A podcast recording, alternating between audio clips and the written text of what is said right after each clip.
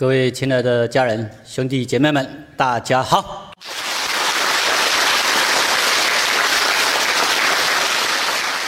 道德经》的第八章“以水为师，观水悟道”这一章，因为内容是很丰富的，虽然经文很简短，但是含义很深，我们要好好的深入去体会。所以这一章用比较多的时间来讲。这一章的经文，请大家朗诵一遍，后边再继续解析“以水为师”的下集。其第八章：以水为师，观水悟道。上善若水，水善利万物而不争，处众人之所恶，故几于道。居善。善愿，与善人，言善信，正善治，事善能，动善时，夫为不争，故无有。很多人不知道水的重要，很多人把他的生命锁定在积累很多的金银财宝。如果你人生的价值观你认定错误的话，你的生命就会冲向错误的方向。如果你认为金银珠宝比什么都更重要，你就会把生命呃放在累积更多的钱财、金银珠宝，而忽略了对我们生命最重要的真正的珍宝。为了让大家。更清楚、正确的认清什么才是对我们生命最重要，什么元素比一般人所认为的金银珠宝更重要？好，这一章我们就来做一些对比哈。这两页邀请大家一起来朗诵一遍，其。谁金银珠宝比一比，对于生命那。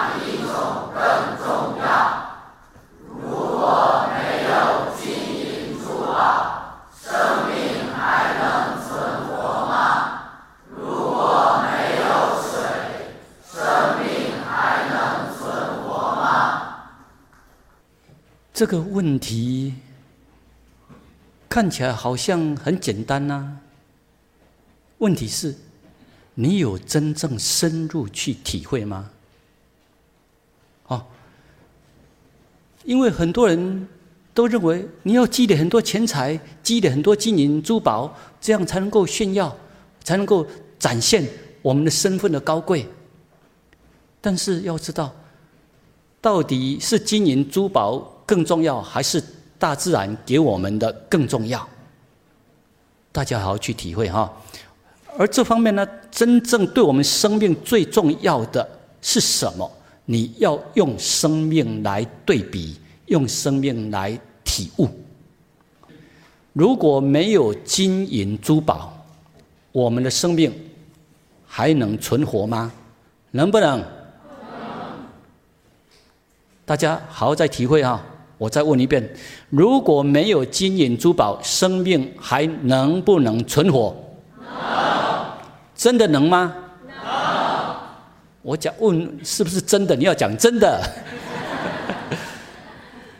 没有金银珠宝，生命真的能存活吗？真的。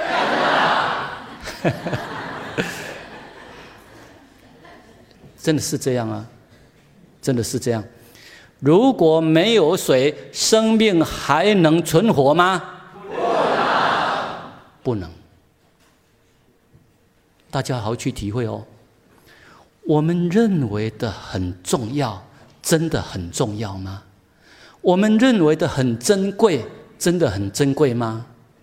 你要用生命来对比，而这个生命就是我生命能不能存活？用这个很现实。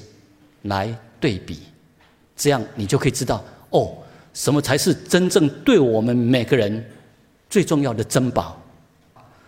这是非洲地区，因为干旱，旱灾，没有水，所以这些动物死掉。干旱，你看哦，本来有水的地方，现在水都枯竭掉了。那些人呢？没有水，你能够活吗？活不了。所以这么肮脏、这么污浊的水，还是要用，还是要用。本来有井水，但是水因为干旱，水枯竭了，百姓只好到水井底去掏那些剩下的水。大家好好去体会哦，没有水能存活吗？这是发生旱灾的地区，你看，旱灾庄稼农作物能存活吗？不能。本来这里面以前是可以种莲花，可以种藕，可以做农作或是养。鱼虾养动物，但是现在全部都干旱了，莲藕、菱角、水生植物、动物都没办法存活了。本来有河流，但是干旱之后呢，河水干掉了，那些船也没办法行走了。这是属于干旱的情况，农民要耕种。农民耕种，我们才能够五谷丰收。但是五谷丰收之前有一个很重要的条件，必须要风调好好去体会哦。农民辛勤耕种，但是你要到丰收之前，必须要怎么样？风调雨顺，好好去体会。旱灾、干旱没办法种农作物，这些就算种下去的小麦也长不大，勉强长出来的就这样。这是旱灾的情况之下，这些小麦你看，大部分都干枯掉啊，都死掉啊，啊，其他剩下的也寥寥无几呀。这是旱灾的情况。有时候旱灾，有时候呢又下大冰雹，这是极端气候啊！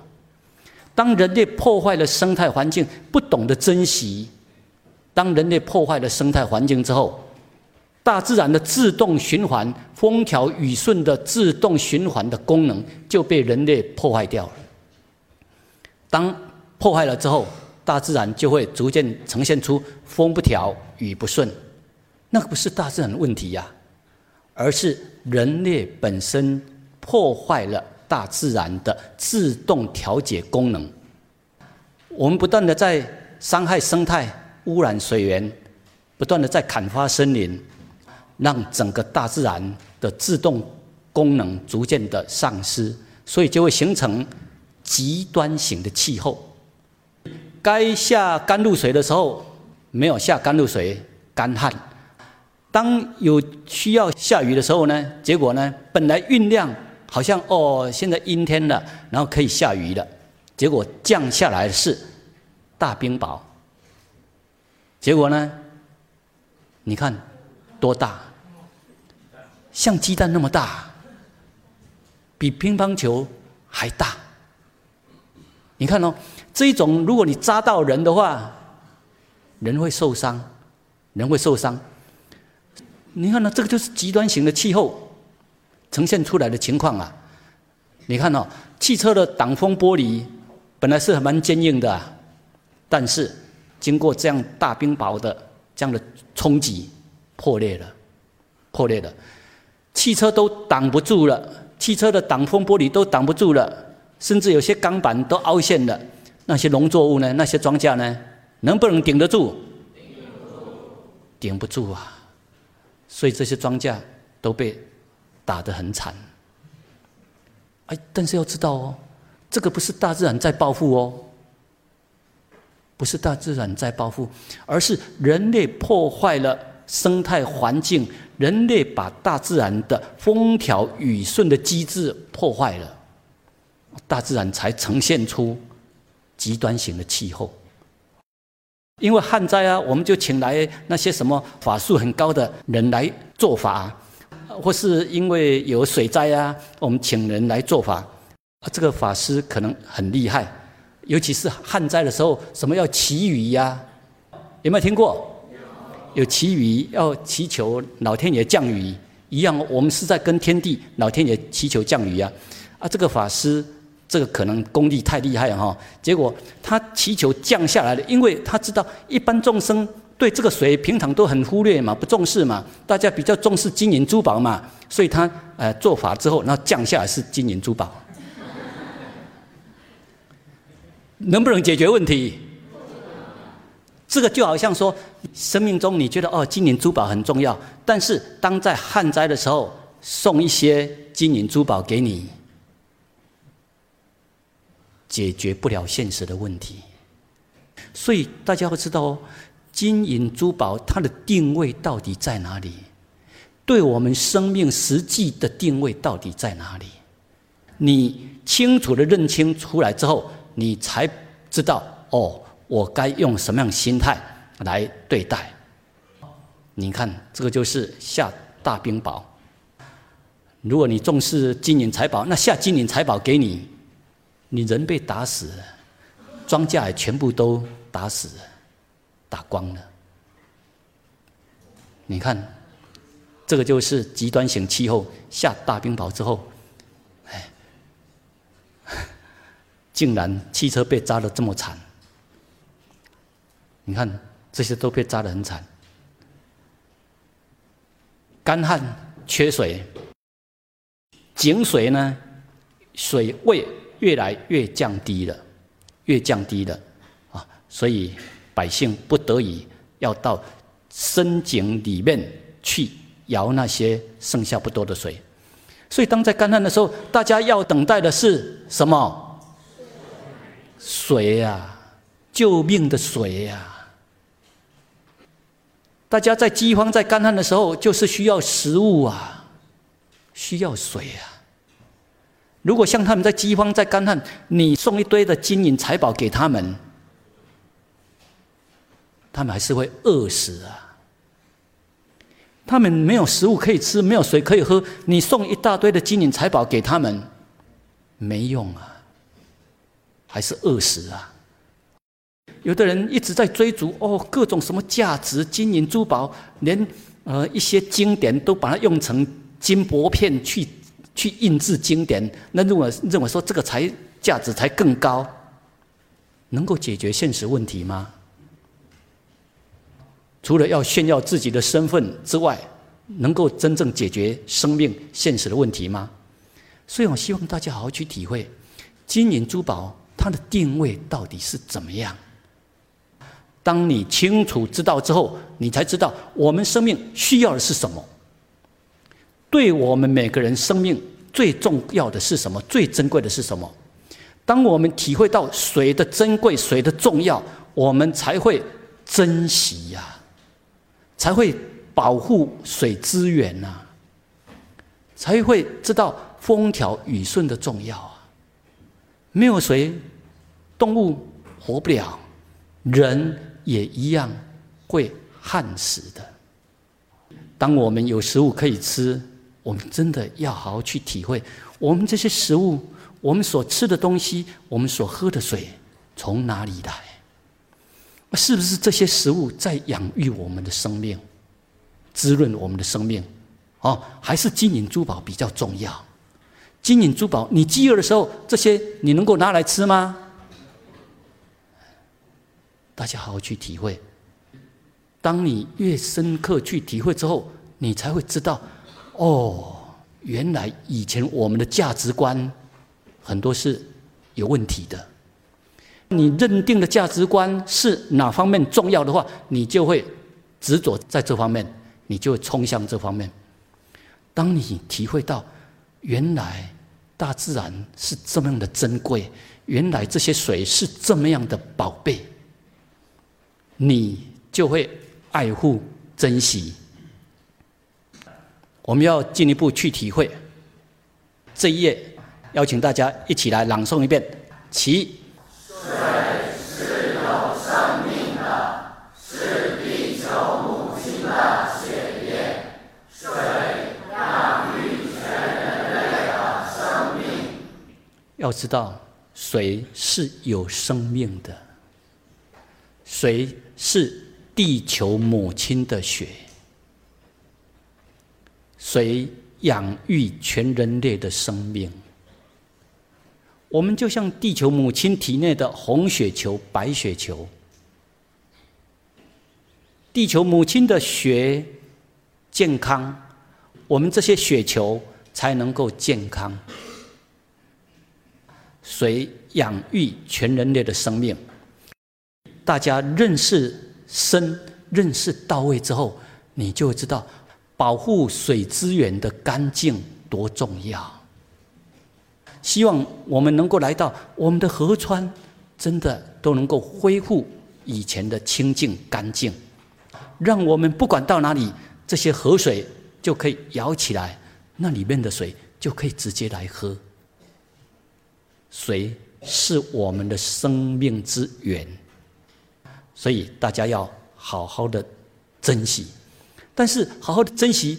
你如果你没有认识到位的话，你还是一样啊。珍惜只是嘴巴讲嘛。哎，开工厂的他还是一样偷排废水。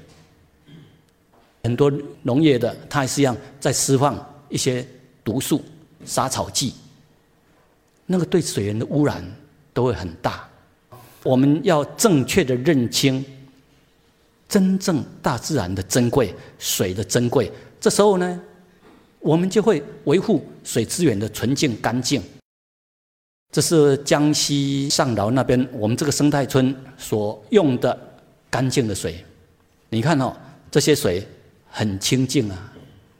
那边有个泉源，后边有广大的森林。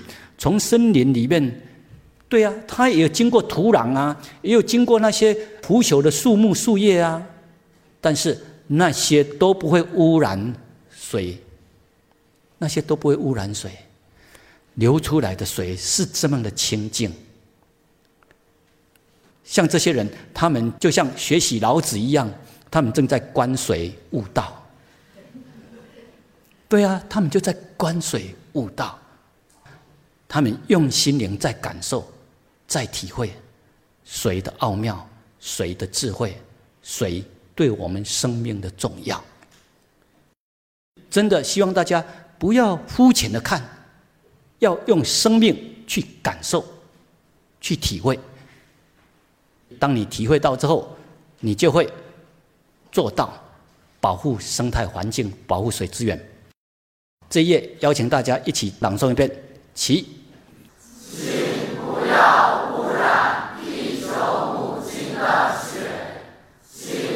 要污染、毒化我们大家赖以为生的生命之水。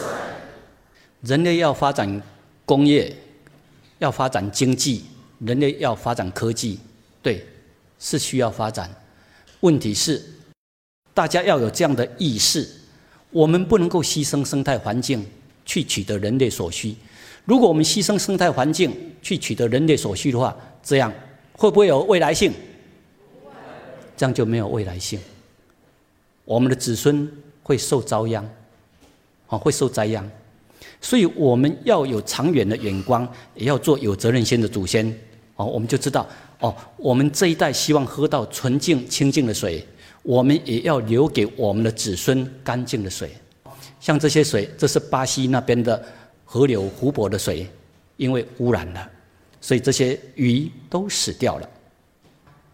你看，真的，人类为了发展工业、科技、经济，我们却都大大的牺牲了生态环境，把干净的水都变成为没办法喝、没办法用，甚至把清净的水都变成毒水。这个水。你光只是身体去碰触，你都会痒。这些水，生物没办法存活，没办法应用。来，这三页，请大家一起朗诵一遍，起。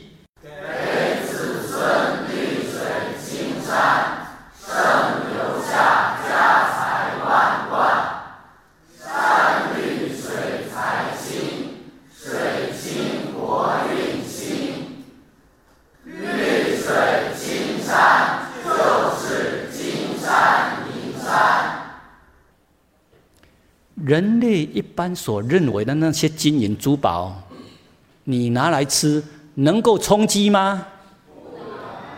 吃不了。但是大自然的食物，大自然的清净的水，它是对我们每个人都非常珍贵、非常重要。所以留下绿水青山，这才是真正的财富。人类现在当代可以受用，我们的子孙也才能够真正受益。所以这是非常好，政府也都意识到位，也都一直在倡导，我们一定要保护绿水青山。所以希望我们的河流能够逐渐的越来越清净，恢复以前的干净清净，到哪里我们都可以直接捧起来喝。这是我们在千岛湖生态村里面的水，那里面的水都很干净，因为没有污染，没有污染，这些水都很甘美甜美。所以希望大家去体会，一滴水它都是很神圣的，大家能够看到水的重要。它对我们启示什么？包括它对我们生命的重要，你才能够从以前习以为常、忽略的这个是路边小草上的露珠。以前我们习以为常、忽略的，现在能不能从这个小小的世界里面去发现水的奥妙、水的珍贵？这个就是我们要学习的，人类要学习的。如果能够提升上来，去看到水的珍贵，我们就会自然的珍惜它，我们的整个生态环境就会越好，人类才能够现在好，未来也会很好。好，所以要能够去看到每一滴水都是珍贵，都是神圣的。当我们能够体会到水的珍贵，你见贤思齐。你的心灵品质就会逐渐提升上来，提升上来之后呢，我们所作所为就会接近于水的特征特性，你的心就会越纯净越善良。来，这几页邀请大家一起朗诵一遍，起。居善地，心善渊，与善人，言善信，正善治，事善能。动善时，夫为不争，故无有。上等心灵品质的人，所居尽是善地，福利，其心虚怀若谷，没有傲慢之心，慈悲善待一切众生，乐于助人。他所讲的。信用可靠，其心正，能把政务治理好，办事能力强，能静能动，善观因缘，适时而动而承担。上等心灵品质的人，不会要与他人争。他人争，所以无敌人，无怨尤。这个就是当我们学会以水为师，以大自然为师，我们的心灵品质就会提升上来。我们自然的会从我们的良心、爱心流露出来，为人处事都会自然从良心。爱心、责任心流露出来，你体会到大自然它是平等的、无争的，你自然不会去跟别人争。而这个不争，并不是消极，不是悲观，而是尊重每个生命的神圣。我们也活出我们生命的神圣，活出我们生命的意义。当我们是水的时候，我们就活出水的神圣。不要有自卑，也不要去跟别人勾心斗角。你能够真正活出生命的神圣，你的内心越来越快乐。你能够到哪里都是带给这个地方越来越好，那些气氛磁场都会越来越好。所以，当你心清净，你到哪里你都是活在就像天堂、极乐世界里面。上善若水，水善利万物而不争，这一点要跟大家解析一下哈。因为很多人想说，哎，为什么上善若水，水善利万物而不争，处众人之所恶，故几于道？为什么老子在这里讲的是基于道？基于道就是很接近道的特征特性的。水跟道这里。要区别的就是水跟空无宇宙本体空无来对比一下，这里是要做一些对比。来，这两页邀请大家一起朗诵一遍，你就很清楚。好，起。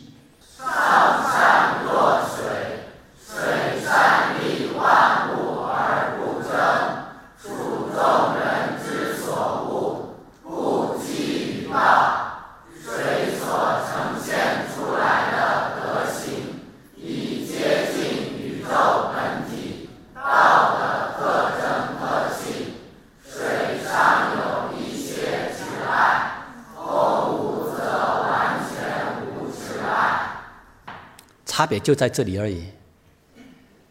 好，那些德行特征特性几乎都很相同了，就只差在，因为水它是从空无里面转化出来的有，现象界有，它是物质化了，物质化它就会有一些执爱。为什么？老子讲说：“哦，水它基于道，已经很接近道，所以主要区别就在这里哈。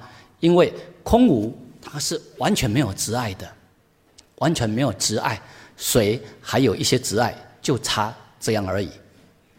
其他道本身有的特征特性，水都具足都有。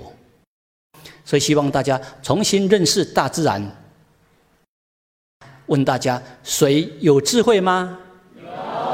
水有感情吗？有。有，真的有。以前人类很多人体会不到，但是我们很多的老祖宗，他们都可以观看得到，都可以了解得到，所以他们对水都会很珍惜呀。老子看得很透彻啊，知道水它是大智慧的。所以我们要重新来认识大自然，但是很多人他就认为我不信那一套，那是迷信，那是宗教信仰，根本跟宗教信仰无关，这是真理实相，只是你有没有认识到位而已。所以老祖宗都可以观看得到，用心灵去品尝、去体会的人，他也可以体会得到，但是一般人不容易体悟到，不容易信服。有科学家。他们做出来的实验，他也是意外的去发现，竟然水这么的奥妙，竟然水这么奥妙啊！所以有一本书叫做《生命的答案：谁知道》，这是日本江本胜这位博士他意外的发现，也对科学界也造成了不少的震撼。我们很感恩他，帮助不少人可以进一步。去体会水的奥妙，水的智慧。本来事实就已经存在，只是很多人他就觉得说，你要给我什么证据给让我看，我才要信服。科学家他们就做出了一些实验出来，这些相片可能已经有不少人有看过，但我们简单的再跟大家分享一下。这个是呃江博士他们去做很多的实验，包括在小学生做实验。你跟谁讲不同的话，或是不同的态度，看有什么样的差异。如果你常常夸赞水好可爱，不断听到水哦，它被人类夸赞，我们夸赞水你好可爱哦，你好漂亮哦，结果这个水结晶出来的是这么漂亮的结晶。因为液态的情况之下，你不容易看到，这时候状态的水，然后让它呈现出固态，呈现出结冰的状况，然后它是怎么样的结晶？哦，结果呢，竟然发现，当你夸赞它，水它会告诉你，我内心我心情好高兴，好快乐。前面是常常听到，这一章是偶尔听到，当他偶尔听到，你看到跟前面对比。就不一样了，就不一样了。这是偶尔听到，再来呢？你置之不管的水，它是呈现出来的是这样，就好像没人爱的小孩子，然后他就自卑、自暴自弃。你看哦，你常常夸赞他、爱护他，他呈现出来是这样；你偶尔称赞他，他结晶出来是这样。你根本不管他，不理他，他呈现出来是这样。不只是这样哦，不只是听得懂人类的各种语言，包括你夸赞他，他就有夸赞的这种特征特性出来。如果你骂他，你看他呈现出来是这样。要知道哦，我们的心念它是一个很强的念波，它是一个能量啊。量子物理已经可以测出来，我们的心念它本身它就具有很强的能量，它是一个念波。你起好的心念，万物会感受到，水也会感受到；你起坏的心念，你嗔心骂水，这个水它呈现出来的就是这样的状态。它这是一面镜子，呈现出你的心态。你骂水混账。结果呢？这个水它呈现出来是这样的情况。你用英文去骂他，你很笨很蠢，哎，一样，他还是一样。不好的语言去骂，水呈现出来的就是不好的。你的心态是不好的，是嗔心的，是瞧不起的。大自然它呈现出来的就是你所投射出去的。所以，包括你骂那些谁，哎，我要宰了你！你看，将心比心，不要以为水没有感受。哦，所以大自然它都是一面镜子哦，水也是一面镜子。你投射给他什么，它会反射出你内心你投射给他是什么。当你夸赞他是天使，他呈现出是这么漂亮的结晶；当你骂他是恶魔，你看，就显现出，因为你骂他是恶魔的时候，你会像一个怒目，结果这个水呈现出来的就是你内心的状况。你是愤怒的，它是一面镜子，呈现出你内心的状况。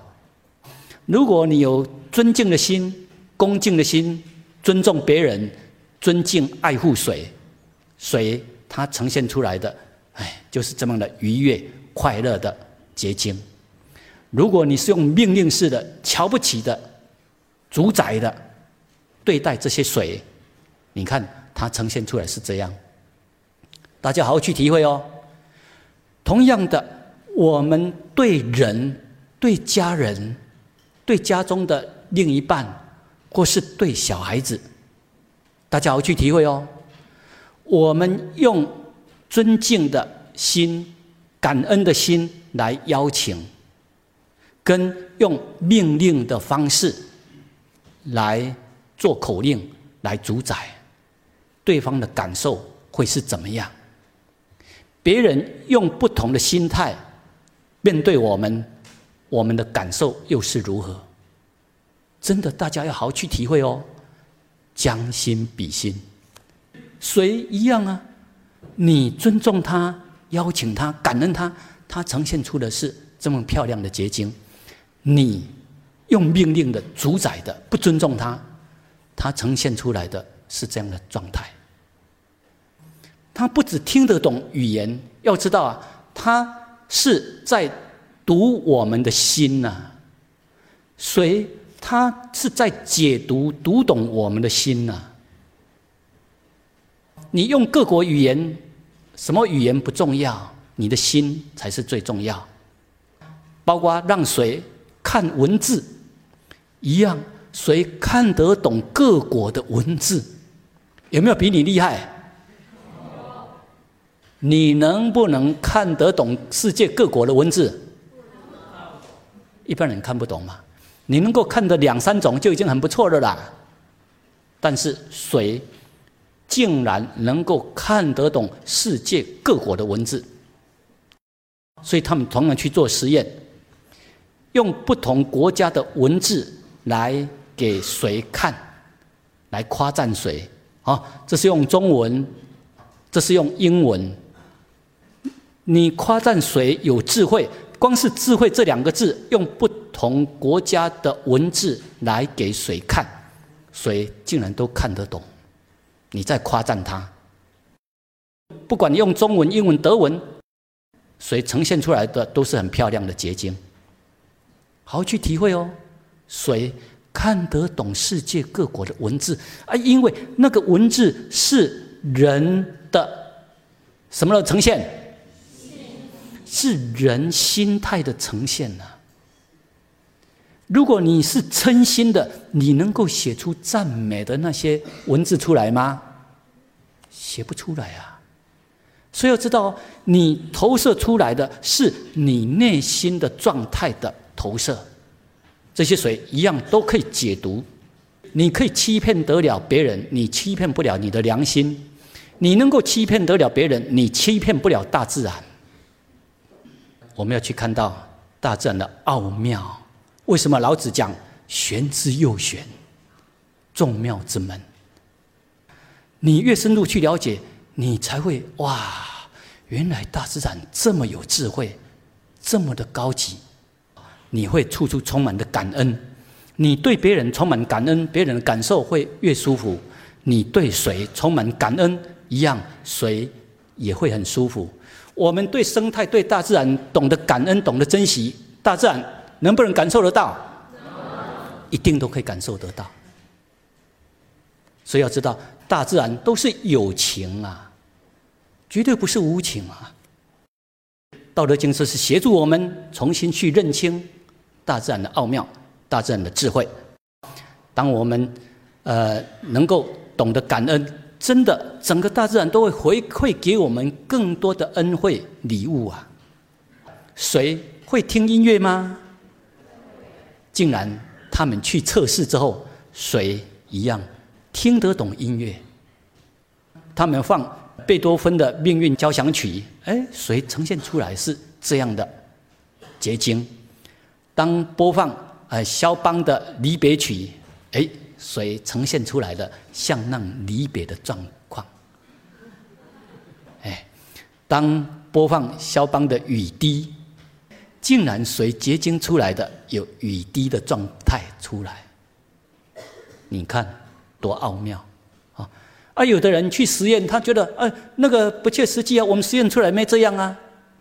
问题是主要关键在于哪里？对你的心态，你是用一个质疑的心态，你不信的心态，因为你的内心，你就是不纯净，你就是质疑别人、怀疑别人，你不会尊重、不会感恩，它呈现出来的是你内心的状态啊。虽然你嘴巴说我爱你，但是你只是嘴巴说，你内心是不信呐，不是真实的，所以是要真实的。去实验，你就可以实验出真实的状态。这是大自然给我们清净的山泉水，没有污染的山泉水，它会呈现出这么美丽的结晶。这是某个寺庙的流出来的泉水，涌泉。你看，没有污染的水，它的结晶都很漂亮。当被经过人工的消毒处理之后，这个水它漂亮的结晶、漂亮的状态就被人类把它破坏了。就被人类把它破坏了。水经过消毒之后，有它的安全性，但是它也把水里面很重要的元素很多都把它破坏掉了。你看，没有消毒过的水是这样，有消毒过的水是这样，它就破裂了。如果人类能够喝到大自然纯净的山泉水，这是我们的福报。我们要好好珍惜。是受了污染之后，自来水厂不得已才要去过滤，但是那已经是次等的水质了。我们如果能够喝到大自然给我们没有污染的山泉水，哇，你喝起来你会觉得。清新可口啊！哦，你会觉得很甘润呢。它清淡之中带有微甜。不信的，你可以哎喝我们生态村里面清净的山泉水看看，真的就是这样。这是世界各地自来水的情况，他们也去检验环境，你有经过消毒处理的那些水质，它都变了，变成次等的水了。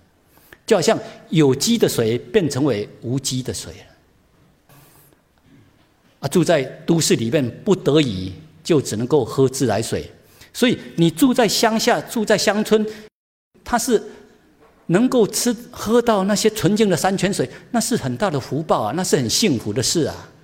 你看到那些长寿村的，一定都是拥有什么？美好的生态环境。美好的山泉水，它一定是这样的，所以希望我们大家重新认识大自然，重新认识水，不要用我们过去的观念去下论断，也重新来认识万物，重新来认识万物，不要这样走马看花的，草率的看过，就有说我看到了，我看过了，我懂了，我知道了。那都是很片面、很肤浅，有的甚至会很偏颇，哈。所以我们要重新来认识大自然，重新认识万物，包括植物，我们也要重新来认识。植物有没有觉受能力？很多人不知道，很多人认为植物它没有觉受能力，没有感情，没有思维能力，但是。就有一位科学家，他意外的情况之下做了实验，结果五十年前就已经实验出来，他们已经证明植物是有觉受能力的，是有思考能力的，他们能够解读人类的心的，这个他们已经做过实验，五十年前就已经被一位。测谎专家做精密的侦测，结果已经都有实验出来。可是呢，因为跟科学界所认知的有很大的落差，所以科学界的主流都不去重视，也认为这个事很有争议，然后忽略了它，不重视它。结果这个很重要的实验被人类隐瞒了五十年，哎，现在又被。重新挖掘出来，我们要重新来认识啊！植物它是有很高的智慧啊。至于这方面的资料，以后如果有因缘再跟大家分享。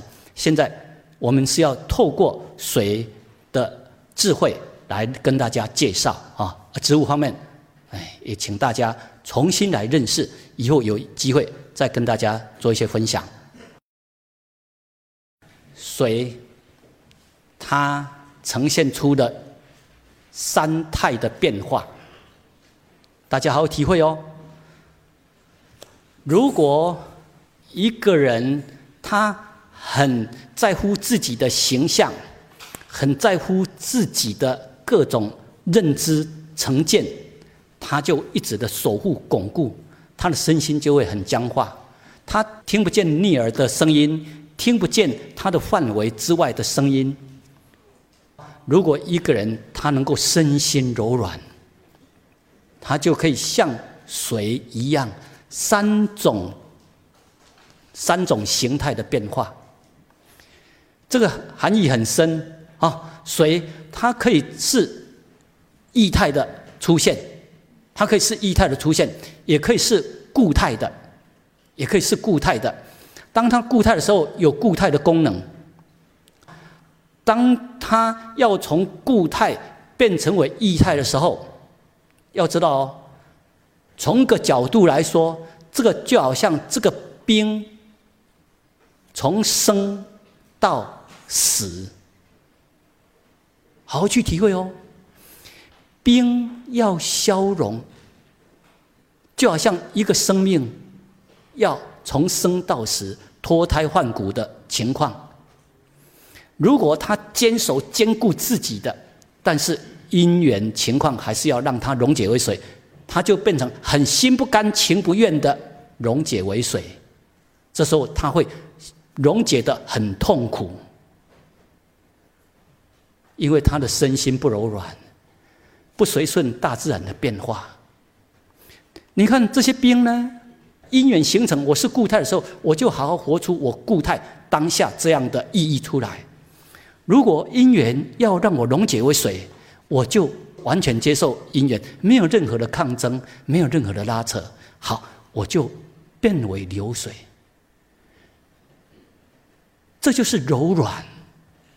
什么叫做身心柔软？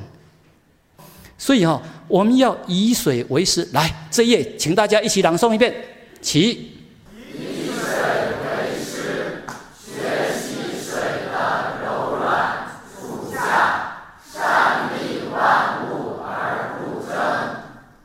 为什么老子说水善利万物而不争？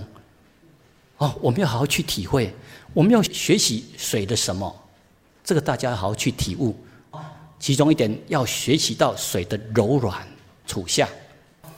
你能够真正学到柔软，也愿意处下。你自私的时候，心甘情愿的愿意处下。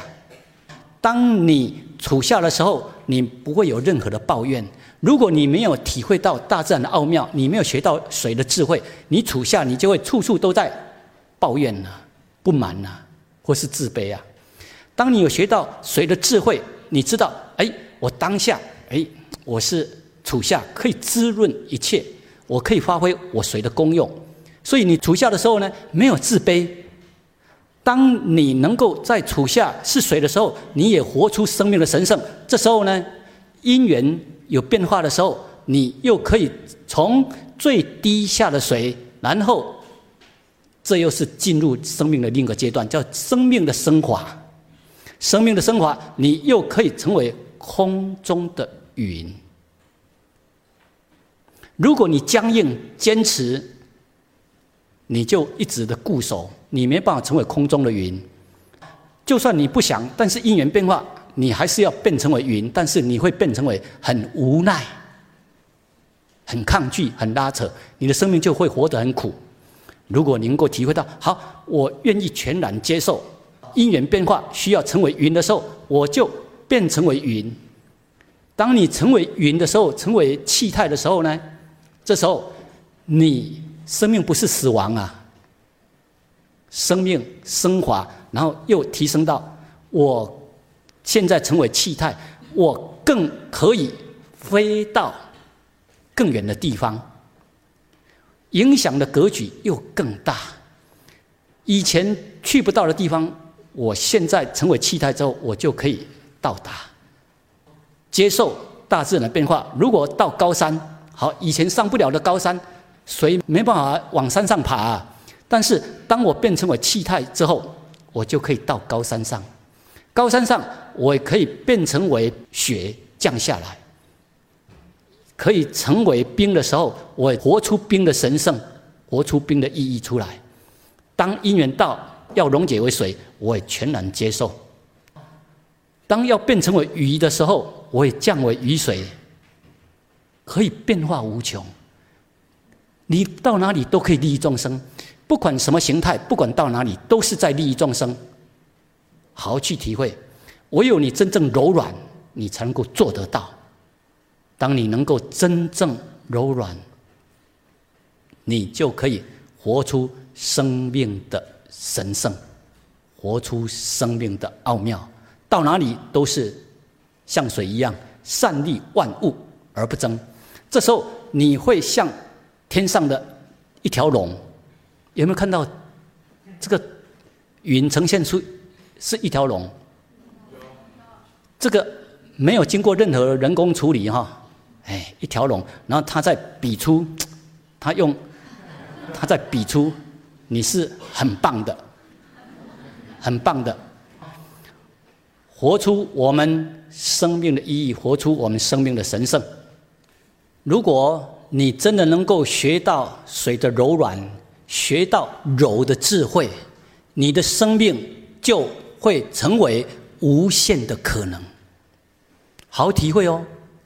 如果你能够学到真正的柔软，水在告诉我们柔的智慧、柔的力量。如果能够这样的话，我可以称为水去滋润万物，我也可以称为冰，也可以成为云。